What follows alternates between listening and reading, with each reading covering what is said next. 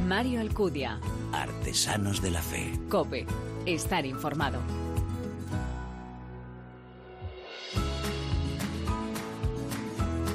¿Qué tal? Muy buenas, te doy la bienvenida a esta de Artesanos de la Fe en cope.es, en nuestra tercera temporada, un espacio en el que te ofrecemos cada 15 días esa mirada diferente a la vida desde la fe, este programa en el que se dan la mano el testimonio, la lectura y la música, elementos esenciales en esa imagen de la Iglesia joven a la que nos convoca el Papa. En una de sus recientes cartas dominicales, titulada Personas Cántaro, dice el obispo de Sigüenza, Guadalajara, que en este mundo, desencantado de casi todo y alejado de Dios, surgen cada día personas que manifiestan tener sed de Él, que se preguntan por el profundo sentido de la existencia y que desean encontrar respuestas al más allá de la peregrinación. Estos hermanos necesitan descubrir la alegría de la fe en el Dios de Jesucristo como valor supremo y fundamento sólido para mantener viva la esperanza. Para acompañar a estos hermanos en el descubrimiento del Señor, en su seguimiento, es preciso que surjan personas profundamente creyentes que con su testimonio de fe, con su cercanía amorosa, les muestren el camino a seguir, les acompañen en su itinerario espiritual y también contribuyan de este modo a mantener viva la fe y la esperanza en medio del pueblo. Pues en este programa precisamente conocemos a algunos de esos cristianos cántaro que han probado de esa agua del Señor que sacia la sed y también así con su vida y testimonio nos ayudan a impulsar y renovar nuestra fe. Aquí te presentamos tres nuevos ejemplos. Estoy seguro que como siempre quieres conocerlos, ¿verdad? Gracias por elegirnos, descargarnos y escucharnos. Bienvenidos.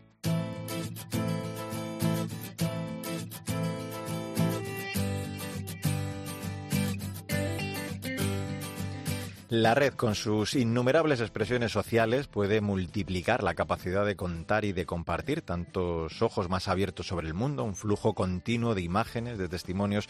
Así lo decía el Papa Francisco en su mensaje para la 55 Jornada Mundial de las Comunicaciones Sociales, que vamos a celebrar el próximo 16 de mayo en la solemnidad de la Ascensión del Señor. Además, dice el Papa que es un instrumento formidable que nos responsabiliza a todos como usuarios y como consumidores. Gracias a la red tenemos la posibilidad de relatar lo que vemos, lo que sucede frente a nuestros ojos, de compartir testimonios. Bueno, pues nuestro invitado sabe muy bien de las posibilidades de la red, especialmente, claro, como medio de evangelización. Para que te hagas una idea, su canal de YouTube tiene más de 7.000 suscriptores. Me estoy refiriendo a Fray Abel de Jesús, al que nos va a presentar ya Sandra Madrid, muy buenas. Hola Mario, ¿qué tal? Abel Hernández ya nos tiene 27 años. Ingresó en la Orden de los Carmelitas Descalzos en 2016. Tinerfeño, que actualmente reside en Madrid, es estudiante del máster en Teología Dogmática Fundamental en la Universidad Pontificia Comillas. La de Abel es una vida de idas y venidas, con María como protagonista, etapas de alejamiento, de ateísmo, incluso a los 17 años no sabía si estudiar comunicación audiovisual o entrar en el seminario y mm. se decidió por esto último. Fue una etapa importante en su vida en la que aprendió mucho. Pasaron los cursos, tenía una inquietud mayor, ser carmelita descalzo. Cuenta que Santa Teresa de Jesús estaba vinculada a su conversión. Fray Jesús decidió salir de las redes sociales y comenzó un proceso de desconexión, pero llegó un momento que necesitaba predicar a Cristo a los millennials. Empezó a rondarle por la cabeza el tema de YouTube y en el verano de 2019 su director espiritual y formador le apoyaron para abrir un canal. De hecho, hablábamos de esos 7.000 suscriptores que tiene ya y además Sandra se siente feliz de poder ayudar a la gente. Ha ganado el tercer premio de ensayo teológico joven PPC por su obra Internet y vida contemplativa en la que plantea cómo hacer que la espiritualidad sobreviva en la era digital. Fray Abel de Jesús, bienvenido a Artesanos de la Fe, ¿cómo estás? Encantado de estar aquí, la verdad.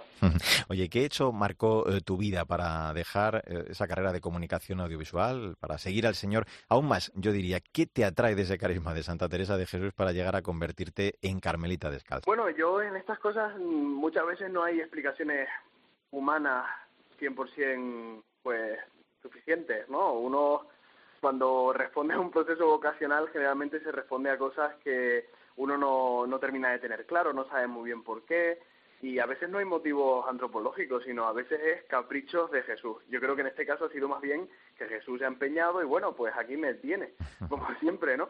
Eh, pero sí es verdad que hay elementos en la vida contemplativa dentro de la orden de los carmelitas descalzos que me mueven profundamente, que me encantan y por eso la verdad que me cuesta muchísimo imaginar mi vida en otro lugar que no sea este, ¿no? Me refiero sobre todo a la vida contemplativa como tal y a la vida misionera, las dos cosas, que en la vida del Carmelita Descalzo están prácticamente al mismo nivel. Toda nuestra oración es apostólica y todo nuestro apostolado es espiritual. Y eso es lo que más me gusta de, este tipo de vocación. Te defines, eh, Fray Abel, como apóstol de los bolígrafos abandonados, teonauta en el océano del amor misericordioso de Dios, además de semiastemio digital. Menuda combinación y además cuando al principio creo que, que eras contrario a esta presencia, explícanos o danos algún detalle de todo esto. Es que, bueno, mi vida es un drama, te cuento. A ver, yo realmente siempre criticaba un poquitillo, ¿no? A los frailes, las monjas y tal, y decía, ya podrían estar haciendo algo útil y no perdiendo el tiempo en las redes. Yo por ese entonces, cuando entré a la orden, pues había roto con todo, redes sociales, smartphone, y solo entraba en internet pues para consultar un poquito el correo y no muchas veces, sino una vez a la semana, ¿no? Entonces yo estaba en ese clima de autosatisfacción, de bueno, aquí yo voy pontificando sobre lo que hay que hacer y no y demás, hasta que el Señor eh, bueno, ya lo habéis dicho en la introducción, ¿no? El Señor dispuso otra cosa, ¿no? Yo sentí muy fuerte, muy profundamente el día de mi, eh, de mi profesión religiosa como carmelita descalzo que el Señor me llamaba a evangelizar en YouTube. Claro, con mucha resistencia por mi parte, porque yo decía, no, no, pero es que yo creo que esto no debería ser así, si es que estamos perdiendo mucho el tiempo, lo que hay que es el cara a cara, bueno, todas esas excusas que yo me fui poniendo hasta que el discernimiento prolongado mm, me hizo ver o nos hizo ver eh, que el Señor me llamaba a estar de nuevo en las redes, claro, en las redes como semiastemio digital, porque no, no estoy completamente conectado a Internet, no tengo muchísimos ratos de desconexión y divido muy bien mi jornada porque me conozco y sé de lo que soy capaz, ¿no? Si estoy sobreexpuesto a los estímulos de Internet. Fíjate, yo había oído hablar hasta la fecha de, sacerdote y periodista, pero tú das un paso más, eh, fraile y youtuber. ¿Cómo te, ayudan? ¿Cómo compaginas? ¿Cómo combinas ambas facetas? Porque claro, da la sensación que viendo el tirón de, tus vídeos, que el continente eh, digital no solo necesita, sino que desea ser evangelizado, ¿no? Yo creo que mm, tendrás un buen feedback de quien te escucha, de quien te sigue. No sé, ¿qué impresiones tienes de este medio tan peculiar de evangelización? Bueno, ha sido un camino un poco largo, turbulento, de subidas y bajadas, por el hecho de no saber, por estar expuesto a lo desconocido, ¿no? Decías, ¿no? Ser fraile y ser youtuber, no es tan fácil la combinación, ¿no? Sobre todo cuando eres fraile contemplativo, ¿no? Es decir, lo contempla. Eh, mira, me acabo de terminar de leer un libro que no entra en el libro que escribí sobre Internet y vida, porque me lo leí después, ¿no? Es un libro de una persona completamente religiosa, no tiene menciones religiosas en el libro ni nada, pero en el último capítulo, Nicolas Carr, en un libro que se llama Superficiales, dice, sin saber nada de vida contemplativa, que Internet es lo contrario a la contemplación, a la vida contemplativa, ¿no? Entonces, cuando uno lee de un ateo decir que Internet es lo contrario a la vida contemplativa, pues uno se lo empieza a pensar. Y es cierto, Internet tiene una dinámica interna que es opuesta a ese silencio, a ese vacío, a esa soledad interior que todos los contemplativos tienen que tener para entrar en esa relación profunda con Dios. Por tanto, siempre estoy como en un campo de minas, en un equilibrismo, en la cuerda floja entre evangelizar o estar en el mundo sin ser del mundo, o sea, sin dejarme eh, sin dejar que mis convicciones se desinflen, ¿no? Mis convicciones religiosas. Por eso te digo, siempre una lucha interna, desde luego. Mm. Pero, ¿y, ese feedback eh, de quien decía yo, de quien te escucha, de quien te sigue, eh, ¿qué, te dicen? ¿Qué te cuentan? Me imagino que hace mucho bien, ¿no? El, este tipo de tengo, Tengo una comunidad fantástica, nosotros nos llamamos los, los teonautas, ¿no? La comunidad teonáutica, que es propiamente la comunidad que uno puede encontrar cuando llega al canal de Fray Abel de Jesús, ¿no? O sea, no, no que nadie busque comunidad teonáutica, no lo va a encontrar seguramente, Fray Abel de Jesús, ¿no? Y ahí tenemos la comunidad teonáutica, que es extraordinaria, siempre me están dando ese feedback que yo necesito para saber exactamente qué es lo que tengo que hacer.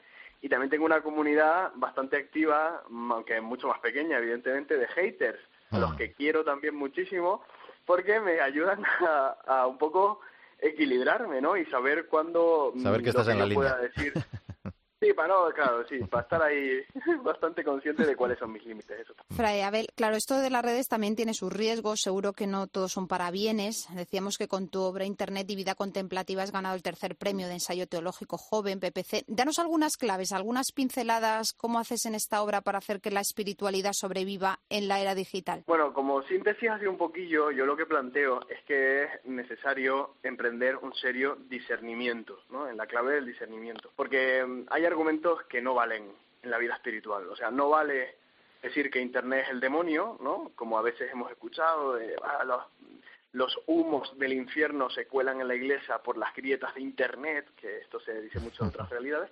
Eso no sirve porque es desplazar el discernimiento por completo, ¿no? Es la vía fácil. Luego está la otra vía fácil que decir que Internet es la panacea, que es nuestra salvación y que gracias a Internet vamos a sobrevivir eh, como cristianos o como contemplativos, ¿no? Y eso tampoco sirve, es otra vía fácil. Hay otra vía fácil, que es decir, todos somos adultos. Y esta es más perniciosa, porque dejamos a cada uno a su libre albedrío y no nos damos cuenta de las maniobras que subyacen en Internet y que nos afectan por muy adultos que seamos. Hay una cuarta vía, que es la que yo propongo, que es la de la audacia evangélica o la astucia, ¿no? Prudentes como las serpientes, pero sencillos como palomas. Por tanto, ser consciente. Primero, ¿qué es Internet? Segundo, ¿qué hace hacia nosotros y tercero, cómo nosotros nos vemos transformados por lo que Internet hace en nosotros. ¿no? Entonces, todo el libro es un poquito ir viendo estos factores, qué es, qué hace y cómo lo recibimos nosotros. Y a partir de ahí, dar propuestas espirituales para salvaguardar la vida contemplativa, para aprovecharnos de las cosas buenas que tiene Internet y que nos pueden servir a nosotros, y también, en un último capítulo, propuestas concretas para eh, gestionar todo esto. Pues lo que es la vida, lo que hace el señor, ¿no? Este joven, este fraile que era enemigo, decía, de la tecnología, que criticaba incluso a las monjas y a los curas que estaban en Internet, pues tuvo esa peculiar caída del caballo digital y sintió claramente que el Señor le estaba llamando a evangelizar en YouTube. Vamos a recordar ese canal, Fray Abel de Jesús, ahí te vas a encontrar con la comunidad teonáutica, con esa motivación principal, la de que esos jóvenes, sobre todo a los que puede llegar y vean estos vídeos, sientan ese amor infinito de Dios que, que nos busca, que nos llama, que nos ama y que nos perdona. Como él mismo dice, siente la comunión de los santos en la red y eso es mucho. Fray Abel de Jesús, Carmelita youtuber. Ha sido un gusto conocerte. ¿eh? Te agradecemos que hayas compartido con nosotros tu testimonio digital y que sigas adelante con esa importantísima tarea. Un abrazo muy fuerte. muchas gracias por la invitación, ¿eh? un placer. Un placer. Pues nada, Sandra, con esa audacia evangélica de la que hablaba Fray Abel, te digo hasta el próximo día. Hasta la próxima. Mario Alcudia. Artesanos de la Fe. Cope. Estar informado.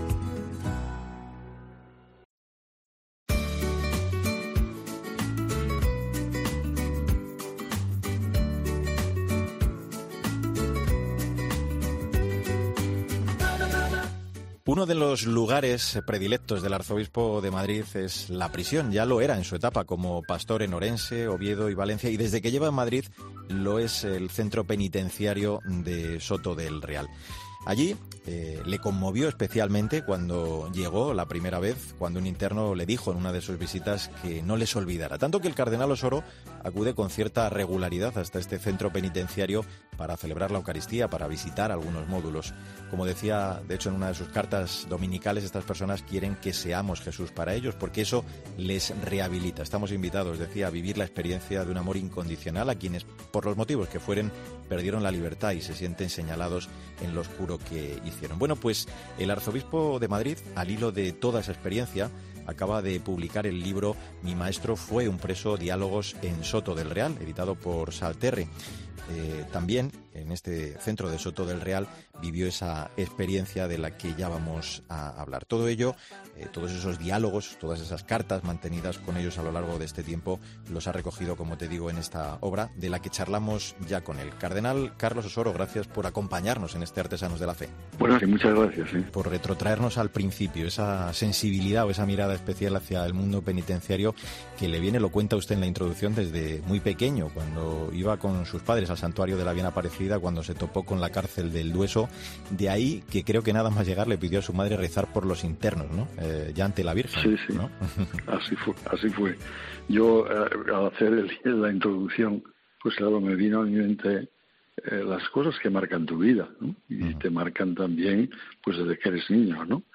A mí me parece que les aburría a mis padres, porque a raíz de decirme ellos quién, que, lo que era la cárcel del Dueso allá en mi tierra, en, en la villa de Santoña, pues les preguntaba y les, les, les volví locos durante una semana. Yo creo que ya me dijeron que cambiase de conversación. Pero siempre ha sido para mí algo apasionante ese mundo.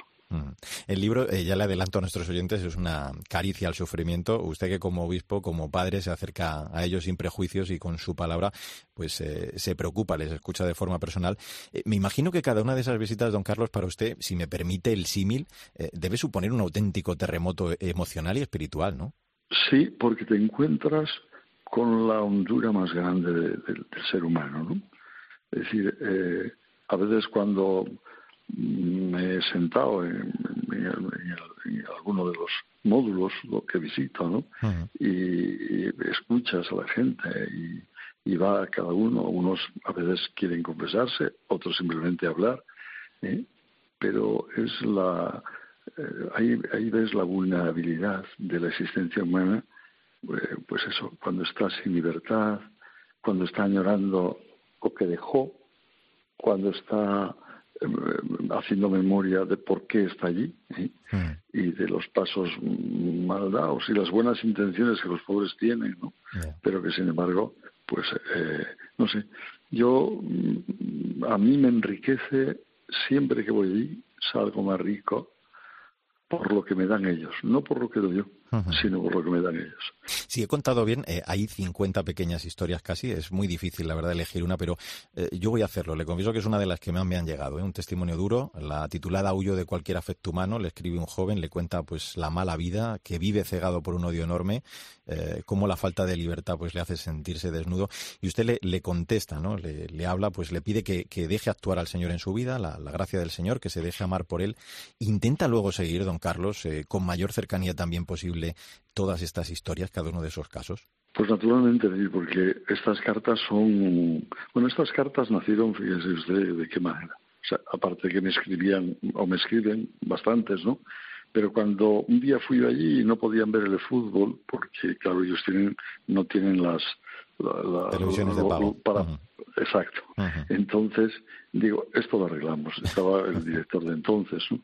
Y digo, vamos a escribir entre todos un libro, tal, me escribís. Yo haciendo, he tardado después mucho porque no he tenido tiempo para, para hacer lo que he hecho, ¿no? Lo tengo que hacer a partir del trabajo que tengo diario, ¿no? Pero bueno, entonces a raíz de eso ¿eh? nació esta carta, ¿no? Y han sido, podría haber escrito un, mucho más gordo el libro, ¿no? Pero han sido pues eh, una elección de, de cartas, ¿no? De cartas, pero donde de verdad eh, uno mm, ve pues la grandeza del corazón cuando una persona pues eso se encuentra sin libertad por los pasos que ha dado ¿eh? Pero al mismo tiempo pide pues ternura pide perdón pide claridad pide que se le quiera en esas circunstancias lo vive a veces con una angustia por todo lo que ha dejado, a veces también por su familia. Hay muchas situaciones muy diversas, ¿no? Pero todo es de una riqueza tan grande, tan grande, tan grande, que en el fondo yo sentía eso de ábreme, que estoy llamando a tu puerta y quiero que me escuches por lo menos, aunque no me arregles nada. Me imagino que casi lo que quisiera con este libro es, eh, sobre todo, eh, quitar etiquetas, prejuicios, ¿no? Y, sobre todo que ellos se sintieran de alguna forma acompañados. Mm, lo que has dicho al principio, sí, porque a veces tenemos una etiqueta de una persona que hizo lo que fuera, ¿no? Pero hay que entrar en el corazón. Y las cartas que aquí se, se recogen, ¿no? Eh, son cartas que se escriben desde la profundidad de lo que las personas están viviendo y sienten, ¿no? ¿eh? Es decir, eh, a veces nosotros le conocemos en la máscara, ¿no? Que pueda tener por un hecho que cometer, pero la profundidad de su vida, lo que él está sufriendo, lo que él está viviendo, es impresionante, ¿no? Yo, eh, de los sitios donde más hondura alcanza para mí la Eucaristía es precisamente cuando celebro con ellos. Mi maestro fue un preso, Diálogos en Soto del Real, escrito por el Cardenal Arzobispo de Madrid, editado por Salterre. Merece mucho la pena el libro. Cardenal Carlos Osoro, gracias por atendernos. Un abrazo fuerte. ¿eh? Gracias a vosotros. Muchas gracias.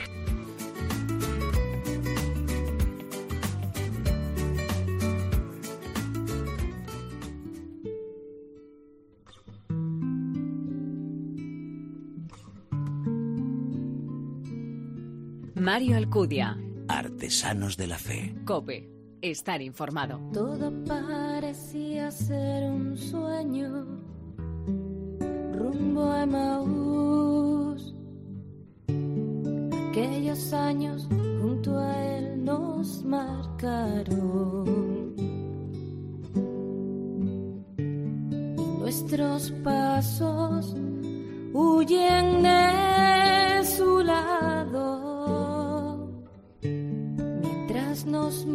marchamos camino de Maús. Abrimos este último tramo de Artesanos de la Fe en cope.es que dedicamos, ya lo sabes, siempre a la música y esta vez vamos a viajar hasta las Islas Canarias de donde es nuestra invitada, la cantautora Noelia Pulido. Lo que estamos escuchando es Camino de Maús, un tema que como no puede ser de otro modo, pues se basa, ¿no? Bebe del pasaje del Evangelio de San Lucas. Nos va a presentar y acercar una vez más a esta nueva propuesta musical María Chamorro. María, muy buenas. Hola Mario, ¿qué tal?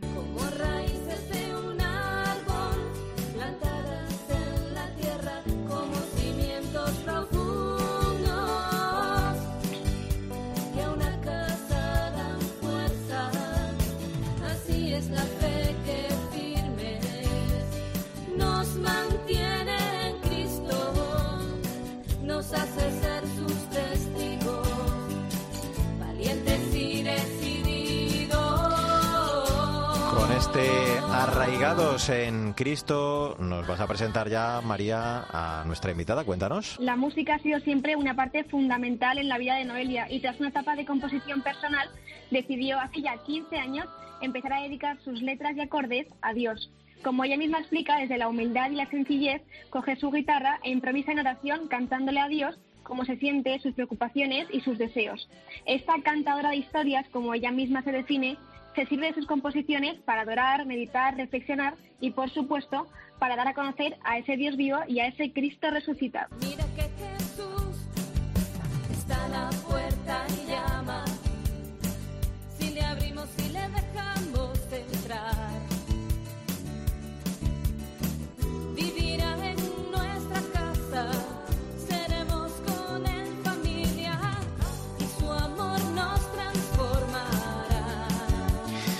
Pues así de bien suena este Jesús nos une y nos acoge con el que vamos a saludar ya a Noelia Pulido. Hola Noelia, ¿cómo estás? Gracias por acompañarnos en Artesanos de la Fe. Muchas gracias por invitarme. ¿Qué tal todo?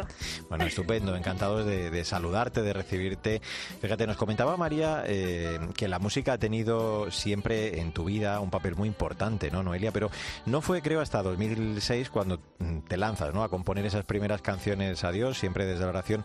Cuéntanos cómo surge ese anhelo, ¿no? De evangelizar a través de este arte para el que, como estamos escuchando además, tenías tanto talento. Muchas gracias.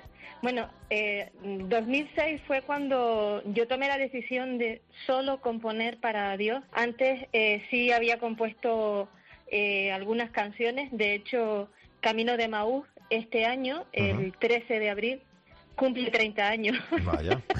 O sea que- es, es, vamos, sí, es una canción veterana que la familia claretiana pues la tiene muy asumida porque mi parroquia es de los claretianos y, y hace 30 años cuando la, la compuse pues les encantó y la, y la cantaron pues por todo lo que es la lo que es la pastoral juvenil vocacional de, de los claretianos, lo que era antiguamente la, la provincia de Bética. Ujú. Y entonces, bueno, pues mm, la gente la conoce, lo que es Andalucía, Extremadura y Canarias, pero mm, nada más. Y ahora, bueno, pues ahora con ustedes da un pasito más para toda España. Y antes sí componía alguna cancioncilla, pues para misa de niños y tal, pero normalmente estaba más dedicada a, a canciones más tipo románticas y eso, ¿no? Pues Ajá. 2006 fue el año de inflexión, cuando yo tuve ese encuentro que todos nos, co- nos comentan que debemos tener con el Señor. Sí. Y fue ese encuentro el que me dijo, aquí se acabó el componer boberías y vamos a, vamos a lo que tenemos que hacer. a los pies de la cruz. María sufrió intensamente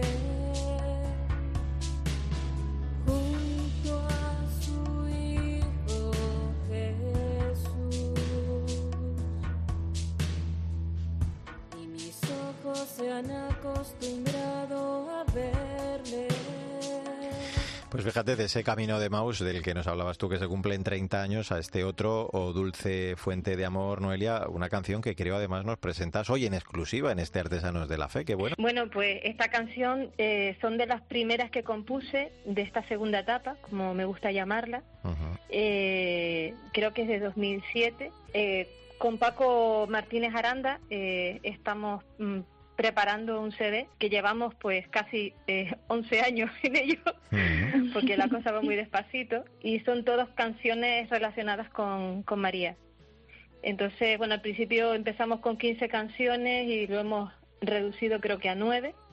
Ya. Y, y entonces pues estamos cogiendo lo que son los mejores temas y trabajándolo con, con mucho mimo y con mucho cariño para que salgan eh, cosas muy bonitas, ¿no? Y luego por otra parte, el chico con el que yo grabé aquí en Gran Canaria el CD, el único CD que tengo, pues también estamos preparando otra otro trabajo y son canciones de amor para Dios. Noelia, tú siempre animas a apostar y a redescubrir la música católica, especialmente en los conciertos y cualquier tipo de música, desde la celta, la heavy metal, desde el pop hasta el rap. Por tu experiencia, Sí. ¿cómo dirías que ayuda la música al encuentro profundo con Cristo? Siempre el, el encuentro se produce cuando tú dejas que la música te llegue al corazón y te y dejes a Dios hablar a través de ella, ¿no? Porque muchas veces una canción que no puede te puede pasar muy de largo por tu vida, llega un momento en que es- en cualquier circunstancia la escuchas y le das ese nuevo sentido, ¿no? Entonces es cuando te has abierto a que Dios a través de esa canción que ha inspirado a otra persona, pues te pueda hablar a ti y te pueda te pueda ayudar a pues a mejorar, a convertirte o, o, a, o a rec- o a recuperar ese amor primero. a los pies del sagrario.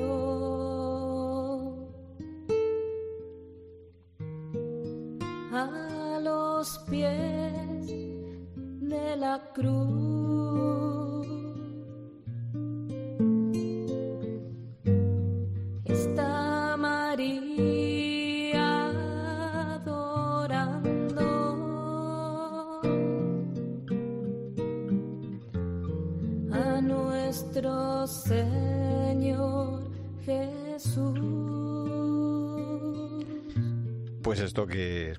Es como María en su corazón, un tema muy profundo, muy íntimo, dedicado a nuestra Madre del Cielo.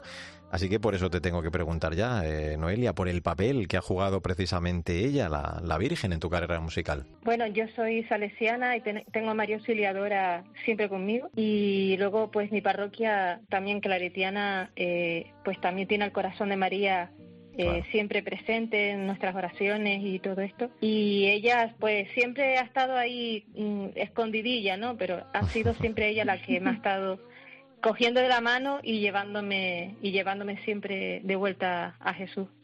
Ella la verdad que es muy importante para mí y, y la quiero muchísimo. Es, es una madre, verdaderamente es una madre conmigo. Vamos ya pues con las últimas preguntas, Noelia. Adelantabas antes un poco tus, tus nuevos eh, discos y tus nuevos CDs y era pues si nos podías contar un poco más sobre tus planes musicales a, pues a, a largo o a corto plazo, algún proyecto que tengas más aparte de esos discos que nos comentabas. A mí, una de las canciones que, que hemos escuchado, que es como María en su corazón, eh, viene inspirada también por la, la vivencia.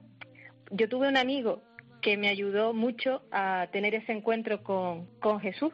Eh, y ese amigo en ese momento era Beato, ahora es santo, y ahora es San Manuel González, el obispo de los agrarios abandonados. ¿no? Ah, eh, fue en 2006 cuando yo tuve una operación eh, por una enfermedad rara que tengo y me quedé, pues me quedé coja, me quedé cojita.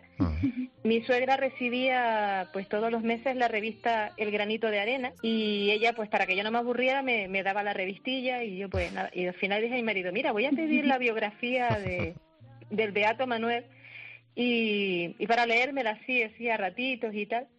Y bueno, me llegó pues justo a la semana de haberme operado, que estuve pues bastante tiempo, yo tuve que aprender a caminar otra vez. Entonces, bueno, pues en mucho tiempo que permanecía sentada porque, claro, me quedé coja porque me cortaron los nervios de la pierna.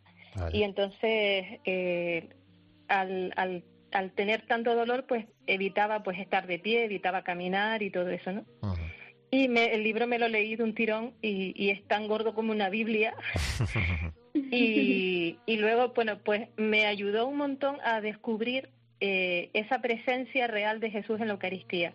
De hecho, fue en una exposición eucarística eh, donde yo lo encontré, pero una exposición eucarística extraña porque fue por internet. O sea, yo me conecté un día al ordenador, me, me fui al histórico a ver qué estaba mirando a mi marido la noche anterior por el ordenador de novelera, como decimos aquí, de curiosa, y entonces pues vi exposición eucarística y no se me ocurrió para nada que fuera lo, lo que es realmente. Y pensé que era como una visita a un museo, a ver copones y a ver cosas de estas y, y lo que me encontré pues me impactó y además en ese, en ese preciso momento yo sentí, me sentí mirada, me sentí amada, me cambió completamente todo. Eso fue mi encuentro con, con Qué Jesús. bueno, qué bueno.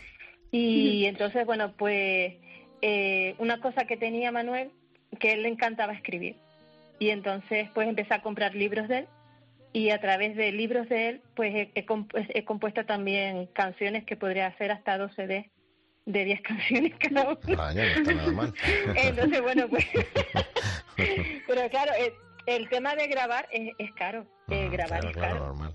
Y entonces, bueno, pues no hay tanto recurso, ¿no? Pues, Si, se enteran la- las misioneras eucarísticas de Nazaret y quieren ayudar un poquito, pues. Pues aquí, aquí que dejas el tienen lanzamiento para, hecho. para dos de- Eh, ¿Cuál es la mejor forma de, de seguirte en las redes, no? En tu web o en YouTube, quizás, para que nuestros oyentes puedan seguir escuchándote y escuchar pues esas nuevas canciones que tienes previsto lanzar y grabar. Yo uso mucho eh, ahora mismo el, el Facebook.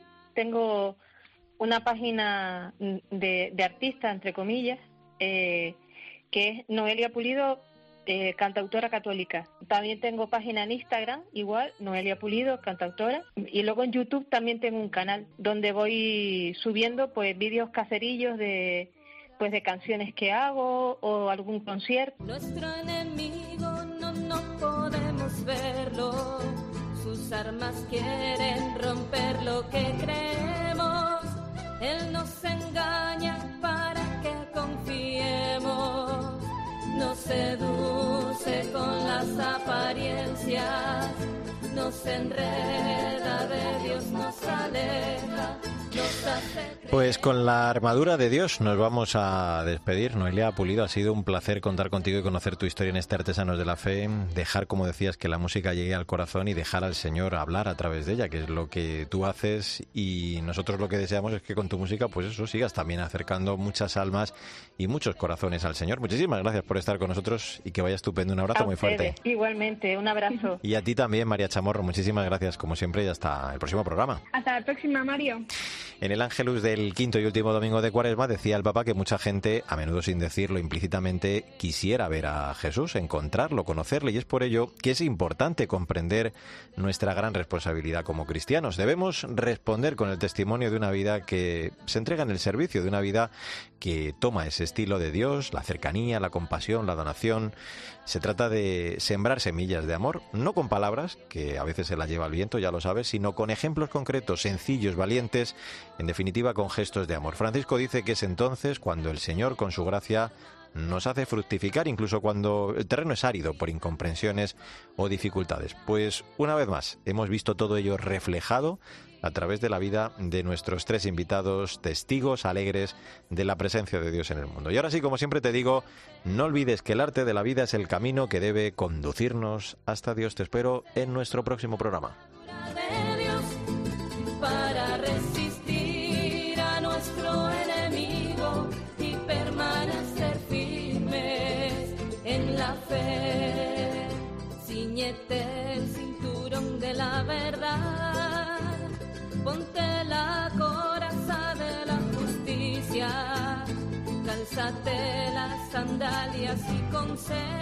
Mario Alcudia. Artesanos de la Fe. Cope. Estar informado.